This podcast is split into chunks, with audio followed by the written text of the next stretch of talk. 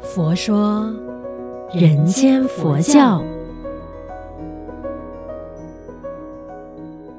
你好，我是主持人碧芝吉祥，佛法生活化，生活佛法化。这一期的主题呢，想要问一下各位啊，嗯，如果我问啊，认错这件事情对你来说难吗？我想啊，现在很多朋友可能在想，哎，对耶，认错，可能第一个想法就是，我又没有做错，我干嘛要认错？对吧？尤其是跟自己越亲的人，我们常常就有这种想法：干嘛不是他先跟我道歉？干嘛不是他先跟我说对不起？明明就是他先做错，不啦不啦不啦不啦。然后呢，那个那个架就会越吵越烈，对吧？那如果说是公事上的话，可能就会觉得：哎，这个不是我做的，为什么我要道歉？为为什么不是他？那如果说认错这件事情很难的话，我们从佛教的角度来讲，求忏悔这件事情难吗？有些人就是说，哎，我在拜忏的时候啊，参加法会的时候啊，来到求忏悔的这个呃，就是读到那个经文的时候啊，我就会想要求忏悔，就不会觉得它很难了。有没有发现，其实求忏悔跟认错它是同一件事情来的呀？对，我们先理清一下认错这一件事为什么那么难？很多人就会讲，就是因为爱面子。放不下那个面子问题，也放不下那个尊严，就会觉得说，明明就是他做错，不是我，为什么我要先认错？总是觉得说，先认错的那个人就一定是真的犯错，一定是所谓的我们广东话有一句叫“认低威”啊，所以我们就觉得不可以，不可以，就是不能认错，就是站那个立场站得非常非常的硬，常常因为这样子的面子放不下啦，然后情绪导。向了，所以哈，往往有时候一件事情的发生，本来可以很简单就解决掉，结果呢就越演越烈，越吵就越凶，导致最后呢两个人的关系就是破裂了。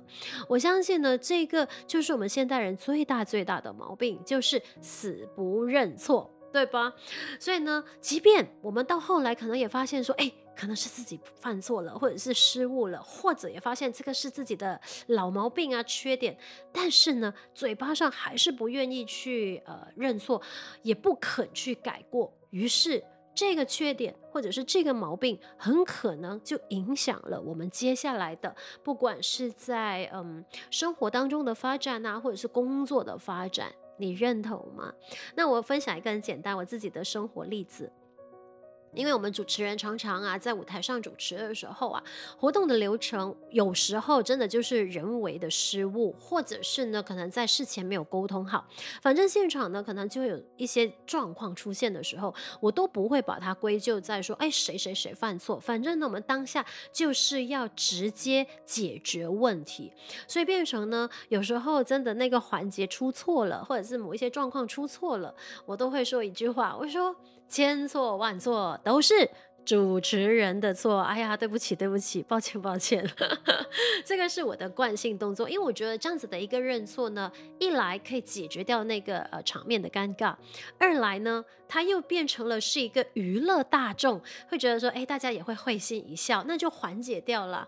那在舞台上我可以做成这样，可是回到日常生活中，老实讲了，这个我要承认，在有时候犯错了，我也真的很难放下，然后直接承认那个错误。因为有时候会觉得说自己很受委屈，为什么我要去认错，对吧？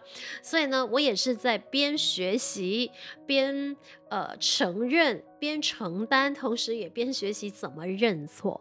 对，那如果说那些不伤大雅的话，通常一句对不起就很容易呢，就会说出口。那如果说是可能据理力争的状况的时候呢，也也真的实在有点难度啦。所以我都明白你和我的感受，因为我们都是人，我们都在学佛的道路上，对吧？那我们也来看一下，就是说如果不认错，它的后果是什么呢？那其实，在星篇文章里面其实有提。过人生在世哈，真的不怕犯错，就怕呢你犯了错而不懂得忏悔。就好比说啊，生活上的这种例子真的很简单，很容易懂。所以佛说人间佛教嘛，就是呢，你看我们穿的衣服如果脏了，我们用水洗洗就会干净了。那身体脏了，每一天我们都会洗澡啊，洗澡过后身体就会舒服了嘛。但是内心的烦恼呢，有时候就是越想越烦，越想就越委屈，越想就越生气，对吧？可是呢，我们就是要学习怎么去靠求忏悔来洗除这个内心的烦恼。是，所以我觉得有时候我们大人哈越年长 就越难要放下所谓的尊严去认错，所以呢，我们当自己很年轻的时候，就会觉得说，呃，别人有教我们，就会说，哎，你愿意认错的话，其实别人才愿意再指导你。但如果说你很自大，或者觉得说我干嘛要认错，我又没有错，哎，别人看到你这样子的态度的时候，也不会太想接近你，或者是给你有进步的空间，或者是给你有一些进步的指教，对吧？